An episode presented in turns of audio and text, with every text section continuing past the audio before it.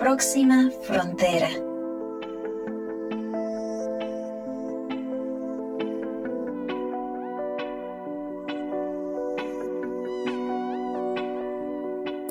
Hola, hola, ¿cómo están? Yo soy Carla Chávez Brenes y me da muchísimo gusto regresar con ustedes en esta nueva temporada de Próxima Frontera. Antes de entrar en materia, quisiera recordar que la música que usamos para iniciar los programas es la canción Somos Pocos del grupo peruano Laguna Pai. Con ellos conversamos en un episodio de Próxima Frontera llamado No somos pocos ni estamos locos hace exactamente dos años. Y Somos Pocos sigue siendo para mí una gran inspiración y es perfecta para esta temporada de decrecimiento. Podremos escuchar un poco de la canción al finalizar este episodio. Bien, hace algunos meses, reconociendo que hay suficientes datos científicos y aunque a veces nos hagamos de la vista gorda, también hay mucha evidencia ante nuestros ojos. Hicimos un giro en el contenido y presentamos la temporada Adaptación Profunda. Fueron siete episodios con seis expertos haciendo un tipo de tomografía a este paciente que es el planeta y concluimos con ellos que los pronósticos no son buenos, que no solamente el paciente tiene fallas crónicas en muchos de sus órganos, entiéndase el derretimiento del hielo en los polos, la acidificación y contaminación del océano, el agotamiento de los suelos fértiles, la pérdida de biodiversidad al punto de extinción, la contaminación del aire, etc. Sino que también esos fallos ahora cada uno por su lado, empiezan a hacerse sistémicos, empiezan a realimentarse y está empezando a ocurrir un tipo metástasis. La causa de la enfermedad, la desconexión con nuestro mundo natural. Porque habiendo olvidado de dónde venimos y hacia dónde vamos, creamos y alimentamos un sistema económico capitalista lineal, extractivo, patriarcal, obsesionado con el crecimiento. Usamos como locos recursos que son finitos y que en muchos casos ya están agotados, con la ilusión, con esta ilusión de que más productividad, más trabajo, más consumo nos harán bien y que la acumulación de riqueza nos traerá felicidad. Decía el brillante economista chileno Manfred Max Neff que lo que diferencia a los humanos de los animales no es tener un alma, ni es la inteligencia, ni siquiera es el sentido del humor. Lo que nos diferencia de los animales es la estupidez. Es saber lo que nos hace bien y no hacerlo. Y saber lo que nos hace mal y seguirlo haciendo. Don Manfred también decía que vivimos en una economía desmadrada, o sea, que se olvidó de su madre, de la naturaleza, de la tierra, de la conexión vital. Está comprobado científicamente que los seres humanos somos parte del mundo natural, donde otra vez los recursos son finitos. Entonces, creer que constante y exponencial crecimiento es posible es ir contra las leyes naturales y cuando se desafían las leyes naturales, pues vamos a tener consecuencias. Es así como cuando desafiamos la gravedad, pues nos vamos a caer. Recordemos que las únicas células que son exitosas reproduciéndose exponencialmente son las células del cáncer. Pues desde ya hace muchos años, diríamos que más de 50, ya lo sabíamos, estábamos pasándonos de los límites, de los límites planetarios. Es como esa mamá que le dice a sus hijos, no jueguen con fuego porque se van a quemar. Que no jueguen con fuego que se pueden quemar. Que no jueguen y adivinen. Seguimos jugando con fuego, nos estamos quemando y nos estamos también llevando la casa común mientras jugamos. En algunos países del llamado norte global, aquellos que están más desarrollados que han alcanzado altos niveles de riqueza, pronunciar la palabra de crecimiento o también se le dice postcrecentismo, se está volviendo cada vez más frecuente. No digo que sea cómodo, no digo que todavía sea normal, pero sí se está haciendo más frecuente. Por ejemplo, les cuento que este año, en mayo, se realizó por primera vez en la historia un foro de decrecimiento organizado por el Parlamento Europeo. En él se analizaron durante una semana completa muchos temas, como por ejemplo la energía, la economía de los cuidados, la economía circular y el trabajo. Y cada vez son más autores, más académicos y más profesionales sumándose a, este concepto, a qué entendemos por decrecimiento y cómo lo ponemos en práctica. Si hablamos del sur global, digamos que la historia es otra. No es lo mismo crecer para todos que decrecer para todos. Algunas frases que se dijeron en este foro del decrecimiento fueron, por ejemplo, una que dijo Maros Sefcovic. Él dijo, ha llegado el momento de dar un paso adelante. El PIB sigue siendo un indicador útil de producción económica, de ingresos fiscales y de ingreso nacional bruto, pero no nos dice nada sobre la distribución de ese ingreso de la calidad de vida de las personas, de la calidad de la atención sanitaria, de la calidad de la educación, de la protección del medio ambiente o de los costos asociados a esos buenos resultados económicos. Otra frase es de Tim Jackson. Él dijo, más que pensar en términos de más y más, debemos pensar en términos de suficiente. Antonella Battaglini dijo, ya no vivimos en un mundo de abundancia, vivimos en un mundo de escasez, no solo en términos de energía, sino también de cadenas de suministros. Lo vemos en la fuerza de trabajo, lo vemos en la voluntad política, lo vemos en cada cosa.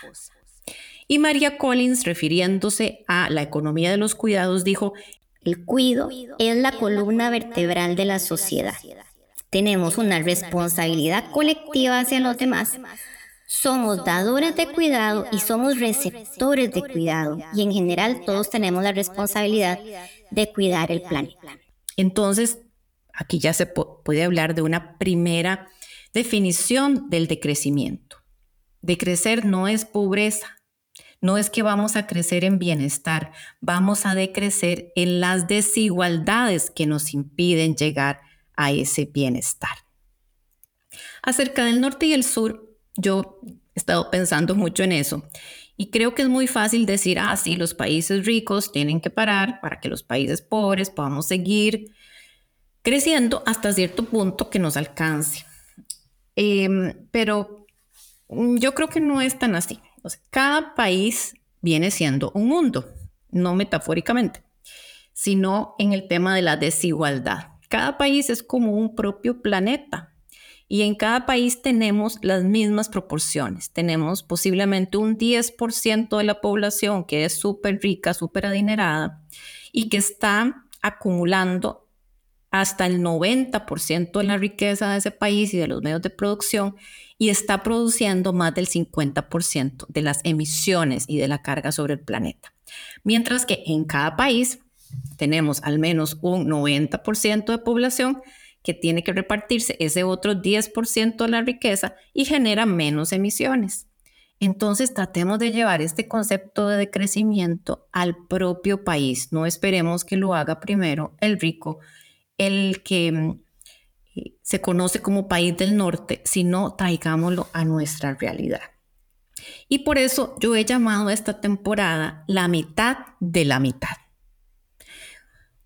Poco siguiendo la lógica del Acuerdo de París, si queremos restablecer cierta parte del orden natural y tener oportunidad de reparar el daño, el daño ambiental y el daño social, debemos reducir nuestra demanda de energía la producción de emisiones contaminantes de la producción y del consumo a la mitad antes del 2030 Ojo, eso es en un poquito más de seis años, es ya. Y tenemos que volver a reducirnos a la mitad en el 2040. Entonces aquí la palabra crecimiento económico no puede entrar. Suena retador. Nunca hemos tenido que afrontar un reto similar. podremos ver muchos experimentos para ver si eso es posible. Lo que sí es cierto es que no hay muchas opciones. El profesor Luca Ferrari, experto en energía, nos dijo claramente hace unos episodios que hay una imposibilidad física de continuar con el actual consumo de energía. Escuchemos lo que nos dijo Luca Ferrari. Sí, si bien es cierto que eso de hablar de crecimiento no es popular, pero porque nos han metido la idea que con el crecimiento vamos a estar todos mejores. Y eso no es cierto, porque en realidad la, la tijera entre la parte, la minoría rica y el grueso de la población va aumentando. Y, hemos llegado ya a un límite, no podemos crecer más. Y lo estamos viendo, están batallando, por eso que hay inflación, por eso que hay eh, problemas de suministros, etc. ¿no? Entonces, el problema es que si no atendemos este problema, perdón la redundancia, lo que ocurre es un colapso. Entonces, de, todas formas vamos a decrecer, pero lo podemos hacer de manera caótica y violenta o lo podemos hacer de una forma más o menos acordada, consensuada, tratando de minimizar el sufrimiento de la mayoría. La antropóloga y activista española Yayo Herrera, en el prólogo del libro El otoño de la civilización, escribió algo como para volver a la esperanza. Ella dice que la vida puede reventar en primavera. Pero, ¿qué hay antes de la primavera? Pues el invierno, que por lo general es muy duro, que requiere de muchos sacrificios y que para poder transitar hacia una nueva eh, eh, inicio de las estaciones, tenemos que aprovechar ahorita que estamos en el otoño. En el otoño es la estación como para prepararse, para recogimiento, para guardar, para ahorrar, para pasar ese invierno y tener una esperanza de que la vida vuelva en primavera. En este primer episodio me he tomado la libertad, es un poco como pensar en voz alta con ustedes y resumirles algunos conceptos que para mí son muy importantes para entender el decrecimiento y no entrarle como con cara arrugada, sino verlo como una real oportunidad de mejora. Y la primera palabra que quisiera traer a la mesa es la palabra privilegio. Si usted está escuchando esta grabación, voy a atreverme a decir que es una persona privilegiada, porque usted tiene electricidad, tiene acceso a la tecnología tiene interés en asuntos empresariales, de desarrollo, lo cual significa que también ha tenido una educación, que tiene eh, preparación. De repente llega alguien una o varias veces por semana a ayudarle a limpiar su casa o hacer la comida. Usted abre la, la llave del tubo y tiene agua potable. Podría decir que también usted se ha montado en un avión una o varias veces. Ha tenido vacaciones pagadas ha tenido acceso y disfrute de algún tipo de arte, ha sido atendido o atendida adecuadamente en un sistema de salud, incluso ha comprado algo por puro impulso, le apuesto a que sí. Y también se ha sentido mal alguna vez porque ha desperdiciado comida. Si usted ha respondido que sí a la mayoría de esas frases, entonces, igual que yo, pertenece a un reducido grupo de privilegiados.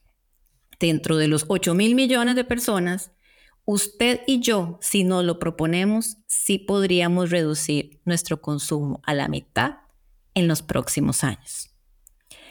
Sí podemos hablar de decrecimiento, tranquila, abierta y honestamente, porque como dice Antonio Turiel en este libro del El otoño de la civilización, es difícil hablar del fin del capitalismo o hablar del fin del mundo a quien no puede llegar al fin de mes. ¿Qué es el decrecimiento y en qué consiste? Para responder esta pregunta tuve una amenísima conversación con Juan Ignacio Marín. Él es costarricense, máster en estudios internacionales de paz, conflictos y desarrollo y un apasionado por este tema del decrecimiento. Juan, ¿qué es el decrecimiento para vos?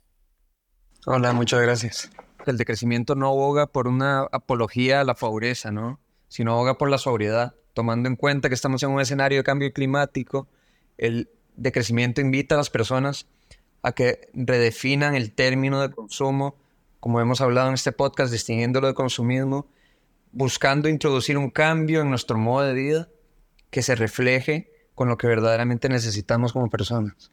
Gracias a, teorías como el de crecimiento, eh, la gente está ahora notando muchas más cosas, se está dando cuenta que vivimos en un planeta con recursos finitos, que existen teorías que evocan por, por una disminución y, olvidarse de los ideales del crecimiento económico y encontrar un nuevo sistema en que todos podamos vivir mejor, eh, acorde a nuestras necesidades reales y que diferenciemos entre consumo y consumismo, que no es exactamente lo mismo.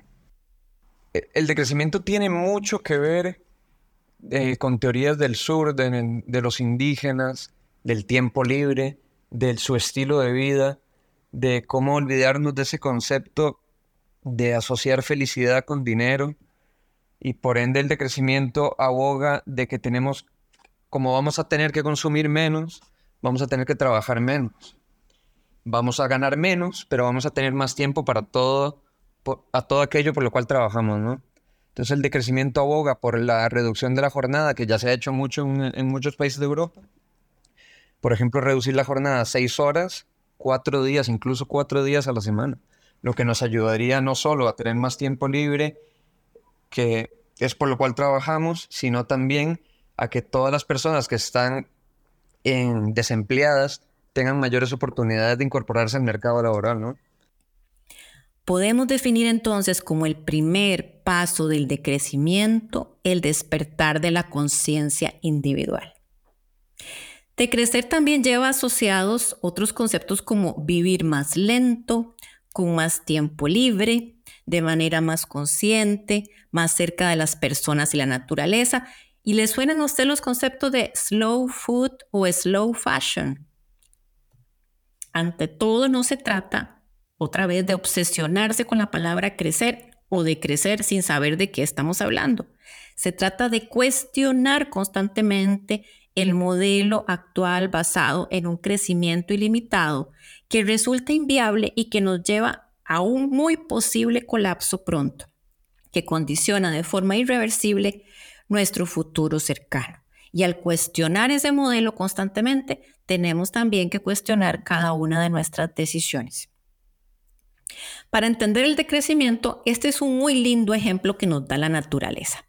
Y es el símbolo del decrecimiento en un animalito que es el caracol, la llamada sabiduría del caracol, viene del pensador austriaco Iván Illich.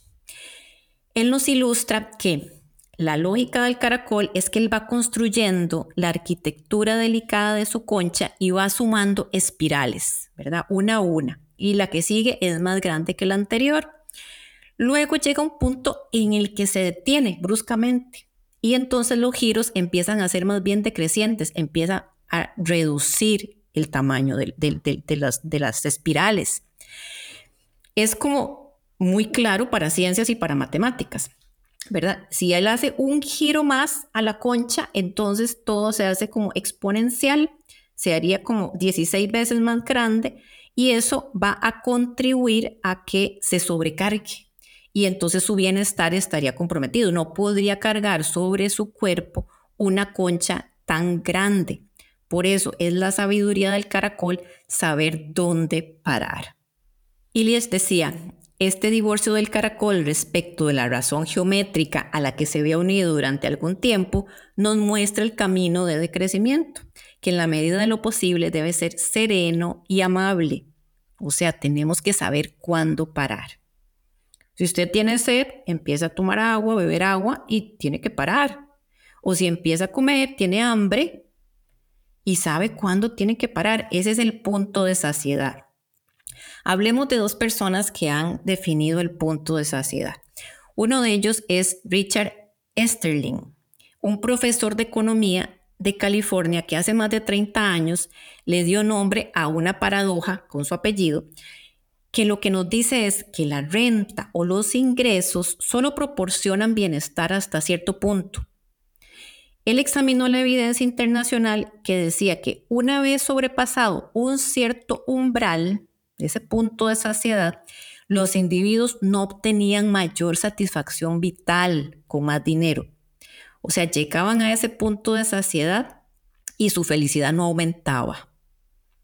La paradoja de Sterling afirma que la renta solo nos da felicidad auténtica, auténtica, conforme cubre nuestras necesidades más básicas como seres humanos. ¿Recuerdan la pirámide de Maslow? Pues la felicidad estaría, esa felicidad auténtica en cubrir las necesidades básicas, alimentación, eh, una casa, servicios de salud, alimentación, lo básico. Pero que para alcanzar los estadios, los niveles más altos de realización individual, las personas tendrán que olvidarse, olvidarse de aspiraciones económicas y concentrar sus esfuerzos en desarrollar relaciones, amistades y convivencia en armonía con su entorno vital.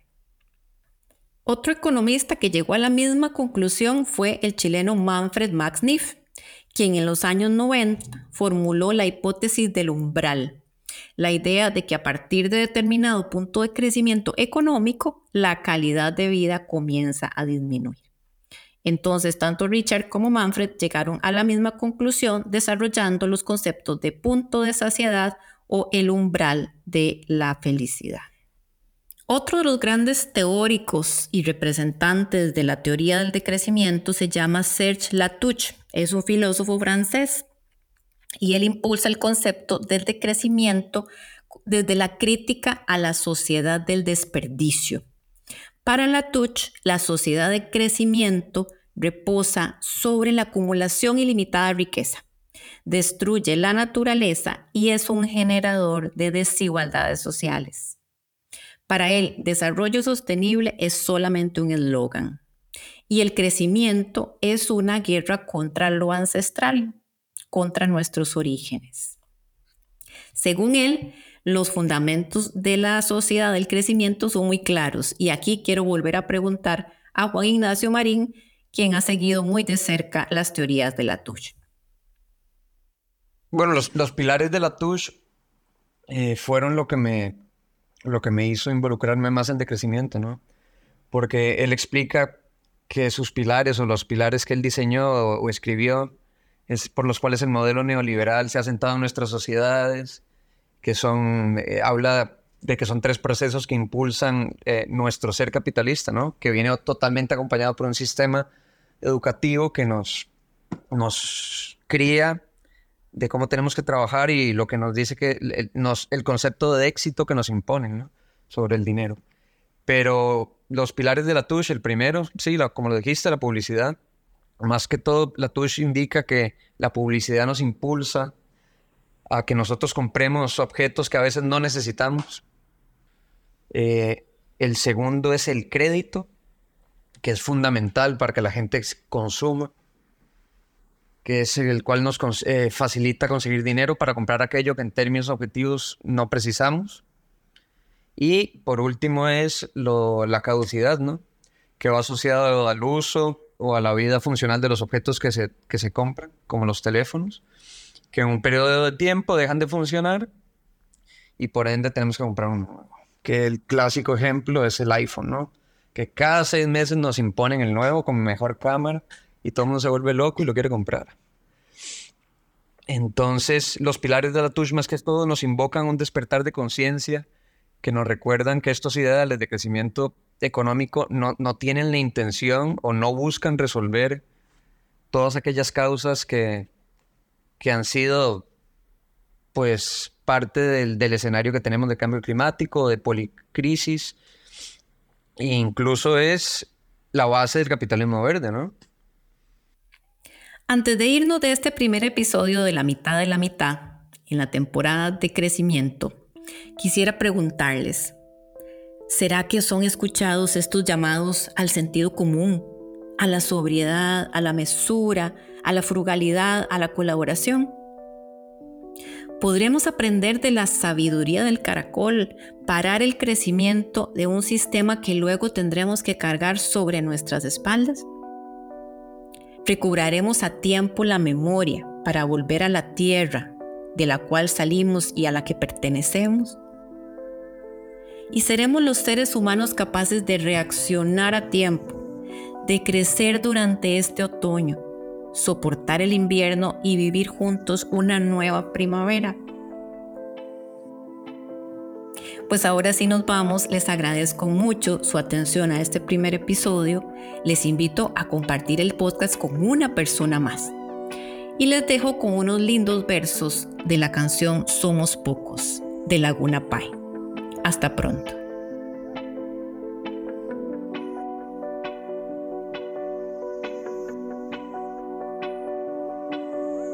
Somos pocos, pero estamos locos. Vamos a cambiar este mundo poco a poco. Somos austeros, no somos embusteros. Nos escapamos de la garra de los buitres viejos. Sin complejo ni vino añejo. Solo mensajes antiguos que traspasan el